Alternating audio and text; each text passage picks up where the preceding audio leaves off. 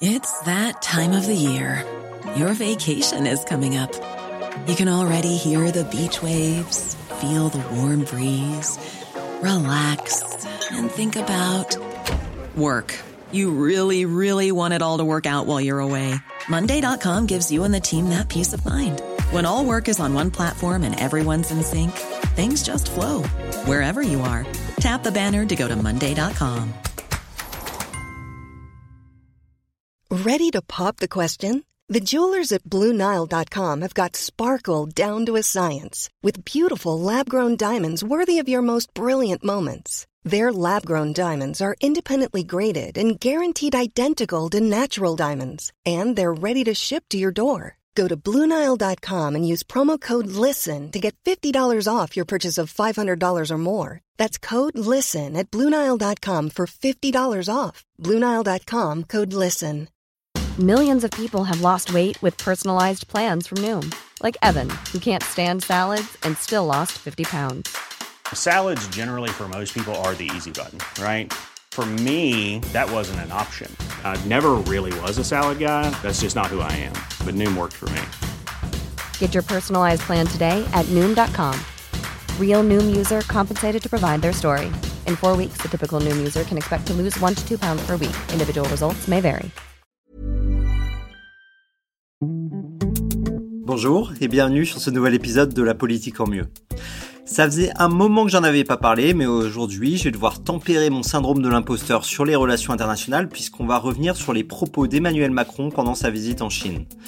Pour revenir sur les faits, Macron était donc en visite en Chine auprès de Xi Jinping avec Ursula von der Leyen.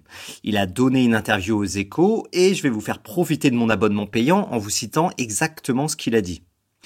Pendant trop longtemps, l'Europe n'a pas construit cette autonomie stratégique. Il ensuite, le piège pour l'Europe serait qu'au moment où elle parvient à une clarification de sa position stratégique, elle soit prise dans un dérèglement du monde et des crises qui ne seraient pas les nôtres. Il dit vouloir éviter que les États européens deviennent des vassaux des États-Unis et éviter la logique de bloc à bloc. Il complète enfin en disant que la pire des choses concernant la question taïwanaise serait d'être suiviste et de s'adapter au rythme américain. Enfin, il finit en disant que le jour où vous n'avez plus le choix sur l'énergie, sur la manière de se défendre sur les réseaux sociaux, sur l'intelligence artificielle, parce qu'on n'a plus d'infrastructures sur ces sujets, vous sortez de l'histoire pour un moment. Alors, même si Macron a poussé à la vente des turbines d'Alstom à General Electric en 2015 et jamais j'oublierai, on peut pas trop lui reprocher un manque de consistance sur la question de l'autonomie stratégique. Il prêche dans le désert bruxellois depuis 2017 sur le sujet. Il souhaite que l'Europe ait les moyens de sa souveraineté et de son indépendance vis-à-vis des États-Unis et de la Chine dans cette nouvelle guerre froide qui pourrait très vite se réchauffer thermostat 8 240 degrés si l'un des deux côtés de l'océan Pacifique commençait à faire le nerveux à distance raisonnable de Formose. Selon moi, ça appelle plusieurs commentaires et à plusieurs niveaux. D'abord, pas de faux suspense. Il a raison dans le fond. Et j'arrive même pas à comprendre comment le fond de ce sujet peut être débattu. Rien n'est plus logique que de dire qu'un État doit conserver sa capacité à choisir de façon autonome ses intérêts et comment les défendre. C'est même à mes yeux le combat fondamental que mène tout État-nation, de toute histoire d'indépendance ou d'unification, de guerre contre l'ennemi, c'est d'avoir la liberté de choisir pour soi-même sa destinée et ne pas se la voir imposée par d'autres. Pourquoi? Parce que le bonheur des citoyens fonctionne comme la liberté et les droits individuels, à savoir la capacité de faire ses propres choix et encore à ce jour le meilleur moyen de trouver le bonheur et la prospérité. C'est pour ça que même si aujourd'hui on a tendance à les opposer, le nationalisme et le libéralisme politique sont deux notions qui sont nées conjointement. Il y a dans l'émancipation individuelle comme dans l'émancipation nationale le meilleur chemin vers la prospérité de tous et de chacun. Donc il n'y a pas à débattre pour moi de la nécessité pour la France et l'Europe de pouvoir réaliser autant que possible leurs choix indépendamment de toute autre entité qui a logiquement pas les mêmes intérêts. Alors, je ne suis pas choqué par les commentaires américains qui critiquent la position de Macron.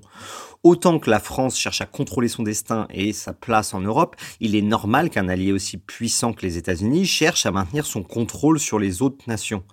toutes les nations du monde, amis comme ennemis, cherchent le meilleur moyen d'assurer leur prospérité. Et pour des puissances de premier rang comme les États-Unis, mais aussi de second rang comme la France, il est logique de considérer que la prospérité passe par la capacité à assurer sa puissance. Parce que la puissance assure la capacité à choisir par soi-même son destin. Et c'est la logique de la France, non seulement depuis De Gaulle, qui a reconnu la République populaire de Chine bien avant le reste de l'Occident, mais pratiquement depuis la Révolution. Ce qui me désespère bien plus, par contre, c'est la réaction des autres États européens. C'est incroyable qu'après la leçon de la guerre d'Irak, il reste des gens sur notre continent pour croire aveuglément que les intérêts américains sont alignés sur les nôtres. Une guerre sans casus belli justifiée par nos intérêts qui a déstabilisé toute une région au point qu'on en paye encore aujourd'hui les conséquences, bien plus que les Américains. Et pourtant, et pourtant, tout le monde s'est aligné pour taper sur Macron et lécher les gros orteils des États-Unis. L'ancien président de la Commission des Affaires étrangères du Parlement allemand a qualifié de désastre diplomatique les propos de Macron. Le Premier ministre polonais a rappelé que l'alliance avec les États-Unis est le fondement de la sécurité de la Pologne. Bref, Biden est sorti de cette affaire avec les fesses bien propres. Surtout que le reproche qui est fait à Macron serait de renvoyer dos à dos États-Unis et Chine et de se mettre à équidistance des deux. C'est jouer à l'idiot accro à la colle bon marché de ne pas réussir à lire que dans les propos de Macron, ce n'est pas le rejet de l'alliance américaine qu'on voit, mais simplement un distinguo entre le fait d'être allié et le fait d'être vassal. En réalité, ce que reflètent ces réactions européennes, c'est un refus de puissance. C'est un problème de différence de vision du monde. Évidemment que la France ou le Royaume-Uni ont, de par leur histoire et leur force de projection culturelle et militaire, des ambitions de puissance pour avoir l'autonomie, et l'autonomie pour la prospérité. La France mise sur l'Union européenne pour se projeter, alors que le Royaume-Uni mise sur ses liens avec le monde anglo-saxon. A contrario, les plus petits pays comme la Pologne ou la Lituanie savent que la prospérité, c'est uniquement ne pas être soumis à nouveau à la Russie et ne vise pas l'indépendance par la puissance, juste la prospérité par la protection, quitte à accepter une forme de vassalisation comme contrepartie. Ils savent qu'ils seront toujours dans le giron d'une plus grande puissance ou d'une autre, et mis simplement sur celle qui assure la meilleure protection avec le plus d'autonomie et les États-Unis restent un meilleur bouclier que la France pour ces pays. Bref, ce qui manque à l'Europe, c'est pas la puissance, c'est la volonté de puissance, qui est la condition première de la force. Ce qui m'inquiète avec la relation européo-américaine depuis 1945, c'est l'impression de revivre dans des termes un peu similaires ce qui s'est passé entre Rome et la Grèce. L'Europe et les États-Unis connaissent des rapprochements culturels et civilisationnels qui ont tendance à masquer que les intérêts géostratégiques peuvent, eux, ne pas du tout être approchés. Même si la Grèce considérait Rome comme des barbares, ils partageaient de nombreux éléments culturels qui pouvaient masquer les divergences d'intérêts, comme l'Europe et les États-Unis. Ce qui fonde la spécificité de la conquête de la Grèce par Rome, c'est que ce n'était pas vraiment une conquête militaire.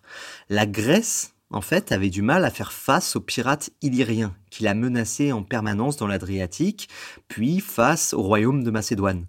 Comme la Grèce était comme toujours très divisée en cités indépendantes, elle n'avait pas les ressources pour se protéger et s'unifier, et certaines cités ont demandé donc l'aide des Romains. Or, contrairement à la Grèce, les Romains étaient la puissance militaire montante de la Méditerranée à ce moment. Sauf que, logiquement, Rome n'a pas protégé les Grecs par simple volonté de protéger des Grecs. Elle a profité du fait d'avoir pu mettre un pied en Grèce pour y rester et imposer aux cités grecques de devenir des clientes. Alors on pourrait se dire que c'est pas si terrible, sauf que la Grèce n'avait plus le contrôle de son destin à partir de là pendant des siècles, à partir du moment où elle a troqué ses divisions et son impuissance pour un peu de protection et surtout beaucoup de soumission. Et à chaque fois que les Grecs se révolteront face à Rome, ils seront réprimés dans le sang. À chaque fois que Rome connaîtra des troubles, la Grèce sera un champ de bataille. Et il faudra attendre plusieurs siècles et l'édit de Caracalla pour voir les Grecs obtenir enfin la citoyenneté romaine et se sentir pleinement intégrés à l'Empire. Il y a donc de nombreux parallèles à dresser entre l'Europe d'aujourd'hui et la Grèce d'hier, entre la Rome d'hier et les États-Unis d'aujourd'hui. Une Europe divisée, incapable de trouver assez de convergence pour construire une puissance commune. Une Europe qui masque ses divergences d'intérêts avec les États-Unis derrière la convergence civilisationnelle et culturelle. Une Europe qui brade son autonomie pour un peu de protection face à la Russie ou la Chine, comme les cités grecques en leur temps face aux pirates et à la Macédoine. Le dilemme qu'a affronté la Grèce et celui auquel l'Europe risque d'être confrontée revient très régulièrement dans l'histoire. Faut-il laisser sa protection face aux dangers à d'autres, quitte à y laisser sa liberté, ou alors faut-il affirmer sa liberté pour se protéger des dangers, mais aussi de ceux qui disent vouloir vous protéger? Les Européens peuvent se sentir bien avisés aujourd'hui de se reposer sur le parapluie américain pour ne pas avoir affronté le vertige de la puissance et du monde. Mais ils devraient se souvenir du sort des Grecs, parce que l'épée qui dit un jour vouloir vous protéger pour votre bien peut vite devenir l'épée qui vous soumet un autre jour pour le sien. Merci d'avoir écouté cet épisode. N'oubliez pas de le noter, de me suivre sur votre plateforme d'écoute ou sur Instagram et je vous dis à la semaine prochaine.